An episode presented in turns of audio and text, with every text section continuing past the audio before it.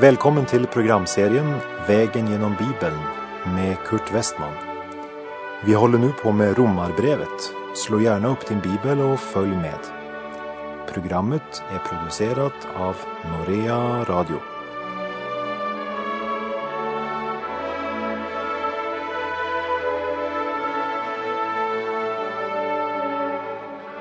I slutet av förra programmet såg vi vad som sker när människan förkastar Gud och börjar dyrka det skapade istället för skaparen. Och resultatet blir att Guds vrede uppenbaras.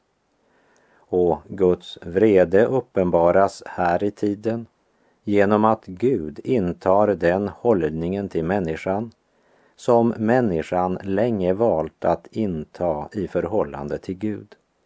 För den som vänder Gud ryggen vänder sig inte till ingenting, men till Satan. Och Satans bästa trick, som jag sa, är att inbilla folk att han inte finns. Och han inbillar människan att hon kan vara sin egen herre.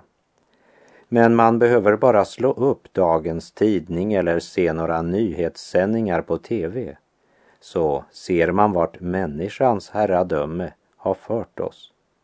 Och det gäller inte bara krig, förorenad natur och våldsbrott.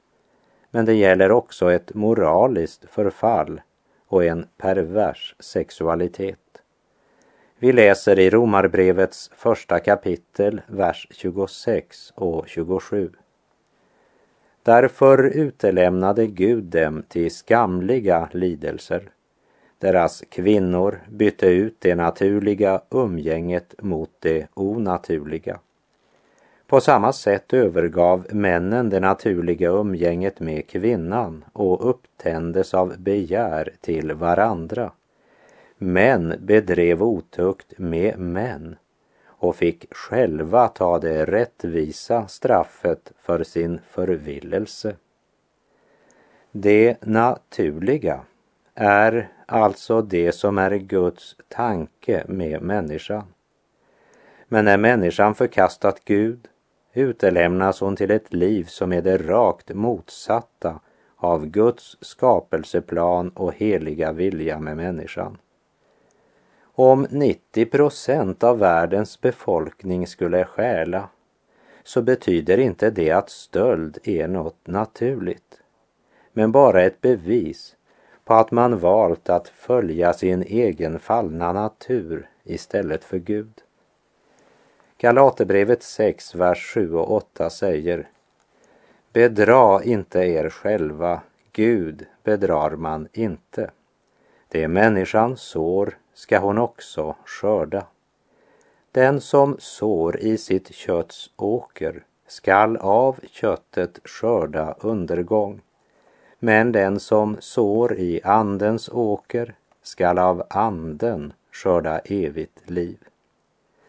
Det som sägs här i Romarbrevet 1, vers 26 och 27 är att de män som bedrev otukt med män fick själva ta det rättvisa straffet för sin förvillelse. Det är alltså en förvillelse. Och vi läser vidare i vers 28. Och eftersom de inte ansåg det vara något värt att ha kunskap om Gud utelämnade Gud dem åt ett ovärdigt sinnelag så att det gjorde sådant som är mot naturen. Den som försöker säga mig att han kan vara ett Guds barn och leva mot Guds natur och mot Guds skapelseordning så som Gud klart uttalar i dessa verser, han bedrar sig själv.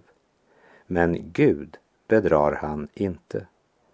Och de följande verserna talar till oss om de fruktansvärda synder som växer fram där människan har förkastat Gud. Vi läser verserna 29 till och med 31. De har blivit uppfyllda av all slags orättfärdighet, ondska, girighet och elakhet. De är fulla av avund, mordlust, stridslystnad